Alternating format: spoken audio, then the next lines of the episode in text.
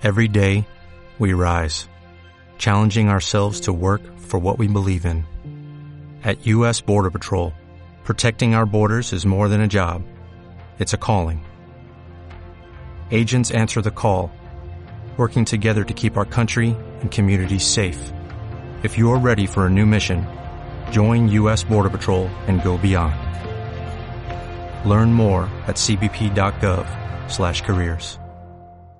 La cumbre del clima de París, la COP21, se ha iniciado este lunes en París. Durante los próximos 15 días, jefes de Estado y de Gobierno de 195 países van a buscar el primer acuerdo universal y vinculante para reducir las emisiones de gases de efecto invernadero y frenar el cambio climático. De aquí al 11 de diciembre, que debería clausurarse la reunión con la firma de los acuerdos, pero sin embargo, y habida cuenta de los antecedentes, pocos son quienes creen que ese día haya acabado todo. Muy probablemente las negociaciones deberán continuar para tratar de alcanzar un acuerdo histórico. Se plantea como la única, la última oportunidad para la Tierra y tiene un apoyo político sin precedentes, ya que cuenta con la presencia de esos 150 jefes de Estado y de Gobierno que decíamos en su inauguración y entre ellos se encuentran el presidente chino y el eh, presidente estadounidense. La cumbre arranca con optimismo porque la Casa Blanca ha anunciado que 20 países, entre ellos los cinco más poblados y más contaminantes del mundo, Estados Unidos, China, India, Indonesia y Brasil, han decidido duplicar sus inversiones en energías limpias. Y mm, este acuerdo, que se ha denominado Misión Innovación, se hará público al inicio de, esta cumbre.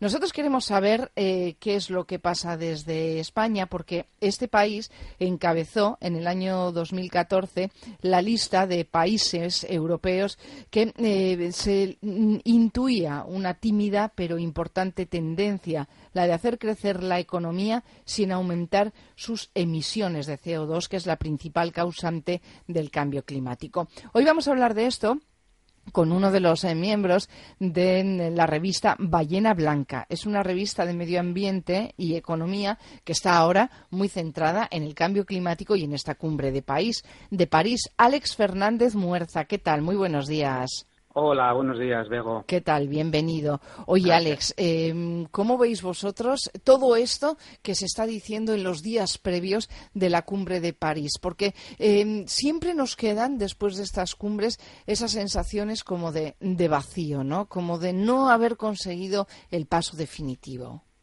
Sí, bueno, pues mm, vamos a ver, hay, digamos, sentimientos contradictorios o contrapuestos, ¿no? Por un lado, si nos fijamos en en los precedentes, en estas 20 cumbres que ha habido antes eh, de, esta, de esta 21 de París, eh, pues los, la verdad que los resultados no han sido optimistas precisamente. Hoy, hoy precisamente publicamos en, nuestra web de Ballena Blanca una infografía en el que eh, bueno pues damos un breve resumen de, de cómo se han producido estas 20 cumbres anteriores y las emisiones de gases de efecto invernadero, del CO2, como, como bien decías, no han parado de, subir, ¿no? Entonces, mm, si nos atenemos a ese dato concreto, la verdad es que no han servido para, para gran cosa. Bueno, pues vamos a esperar que esta, la del 21, sirva para algo más. Y ese optimismo que se respira después de que la Casa Blanca haya anunciado que esos 20 países, eh, que son los que mm, contaminan más, eh, hayan puesto en marcha esta misión innovadora, ¿qué hacemos? ¿Nos la creemos o qué? Hombre, hay por otro lado eso, hay también datos para, para, para el optimismo o para pensar que las cosas están empezando a cambiar en esto también del, del cambio climático, ¿no? Em, eh, por, por, un lado, eh, China y Estados Unidos, que digamos que son entre ellos dos los, los dos países que emiten la mitad de, de, gases de efecto invernadero, de CO2 eh, totales del mundo, han, han, han bueno, han hecho avances en este sentido y parece que, están dispuestas por, para, tomar decisiones de acabar con, con, estos, con estas emisiones o por lo menos de, de reducirlas o cambiar su sistema de producción, ¿no? Basada, basadas, por ejemplo, en, en, energías renovables, ¿no? Que al final es, un, es una cuestión de, de negocio, ¿no? Si se puede cambiar el modelo económico, eh, ¿por, ¿por, qué no? Y además va a salir eh, no solo el medio ambiente beneficiado, sino también sino también las empresas, ¿no? Es un poco el enfoque que, que, se, que se da desde estos países, ¿no? Alex, hay un eh, dato, hay un número que aparece en todas las infografías previas a esta, a esta cumbre del clima, que es el número 2, ese número de grados máximo que podemos hacer que suba la temperatura en el planeta, porque a partir de ahí pues por el eh, rango de las emisiones y el calentamiento de la superficie, digamos que vamos a una destrucción, podríamos decir. Ese 2 es algo real, es algo que o se queda en un dato porque no hay voluntad para llegar hasta esa cifra. Bueno, la cifra del 2, del 2 grados, 2 grados con respecto a, la temperatura que, se, que se registraba en épocas preindustriales, digamos, porque las, emisiones de, gases de efecto invernadero actuales se, han relacionado directamente con esta producción industrial que, venimos generando desde la revolución industrial. ¿no? Entonces, los científicos han, han, estudiado, han estimado eh, que dos grados mm, por encima de, esa, de esa época eh, tendría unas consecuencias catastróficas para el medio ambiente y para, para el planeta y para los seres humanos, por supuesto. Es una, es una cifra eh, que, bueno, eh, se, se, pone como límite por, por, algún, alguna cifra digamos, para, para hacer este esfuerzo precisamente para que los países tomen nota de que, de que hay que ponerse ya, pues eso, eh, a, manos a, la obra para, para cambiar, revertir esta, evolución. Eh, los registros no dejan lugar a dudas. Se sigue, eh, la, temperatura ha aumentado ya un, grado. si seguimos así, van a aumentar incluso hasta 5 grados a finales de siglo.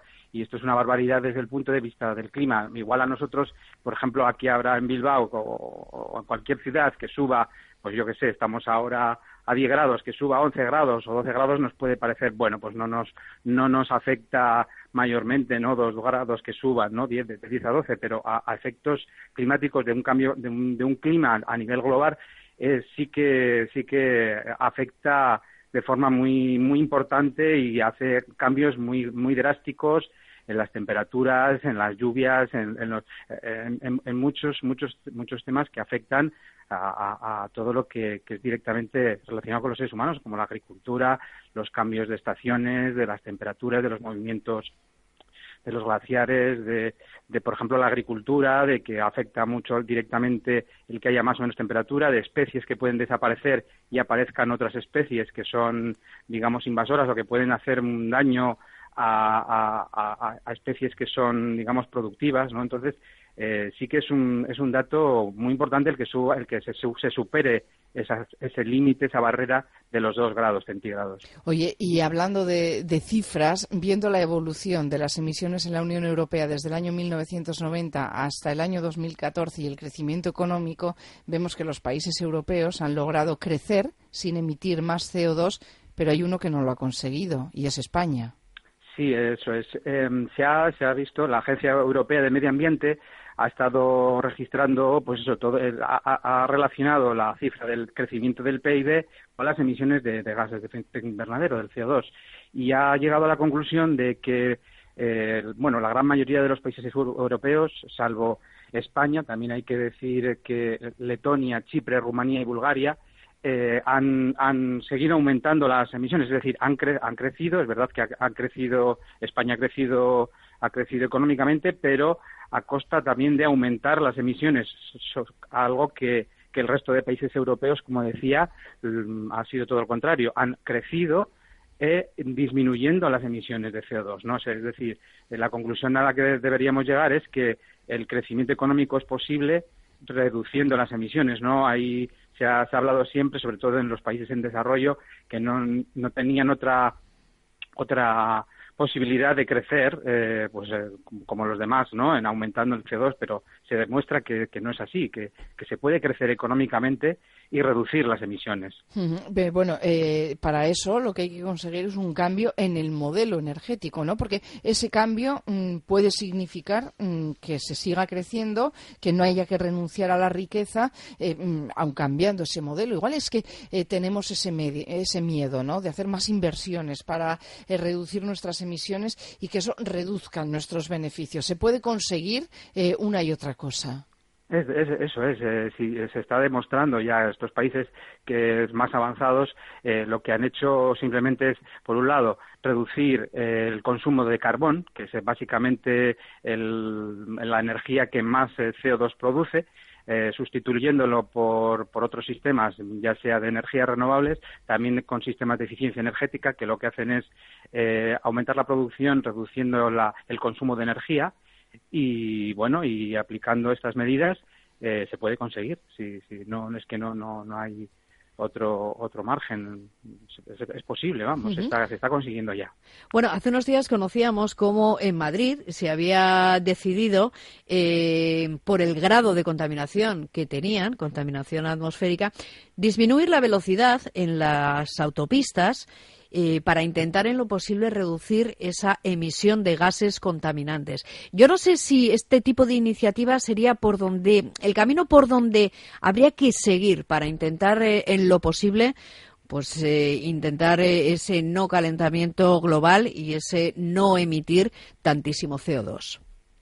Bueno, el, episodio este registrado en Madrid eh, ha sido como muy llamativo, pero hay, no hay que olvidar que todas las ciudades hay, hay, un hay, una cifra demoledora. Eh, la, la, también la Agencia Europea de Medio Ambiente calcula que el 95% de los ciudadanos españoles estamos respirando un aire por encima de las de los límites que aconseja la OMS, la Organización Mundial de la Salud. Es decir, estamos todos prácticamente en esas cifras. Es cierto es que las grandes capitales, llámese Madrid o Barcelona, por ejemplo, eh, ahí las, las emisiones son mucho mayores, ¿no?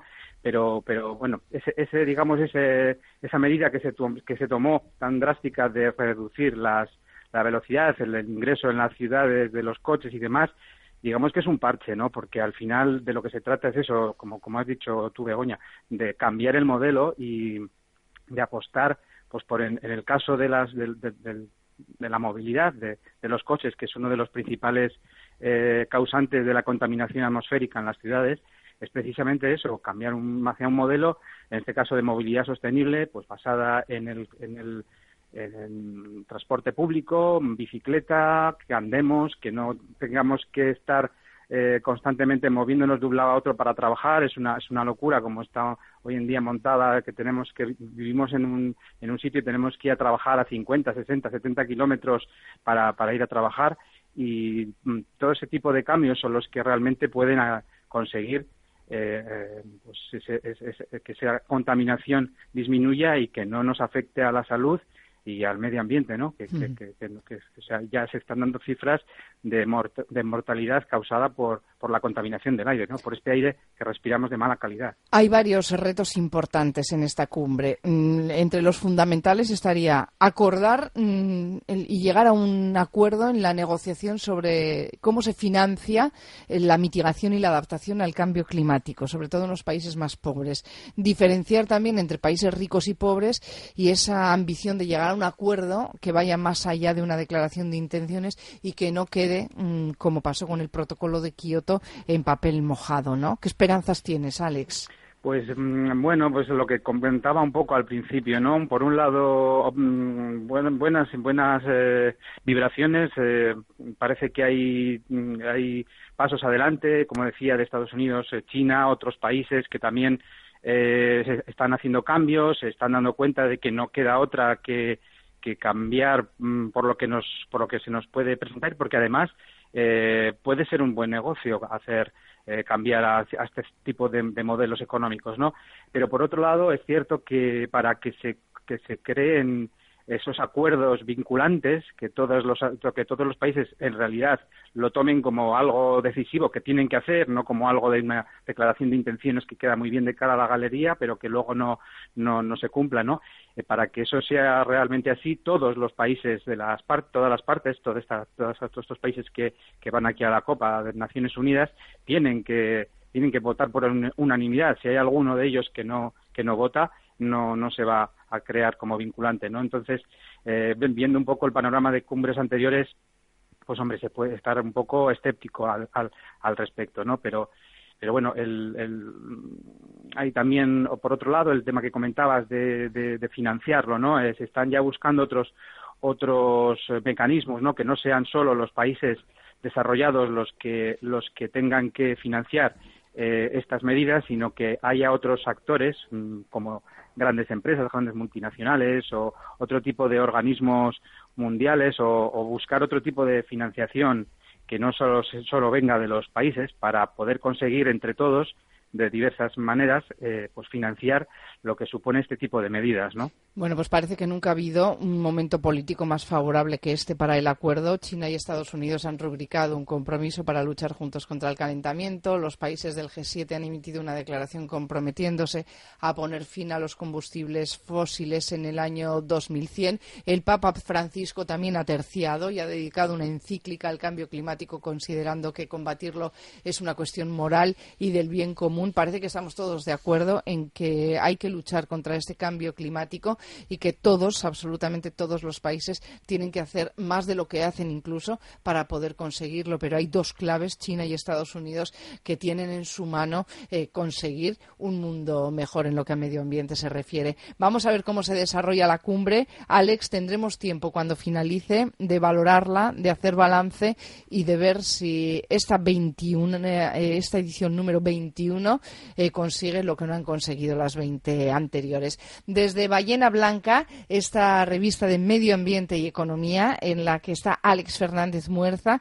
Nos han hablado hoy de la cumbre que se está celebrando en París, esa cumbre del cambio climático París 2015. Alex Fernández Muerza, muchísimas gracias. Nada, a vosotros, Bego. Agur, agur.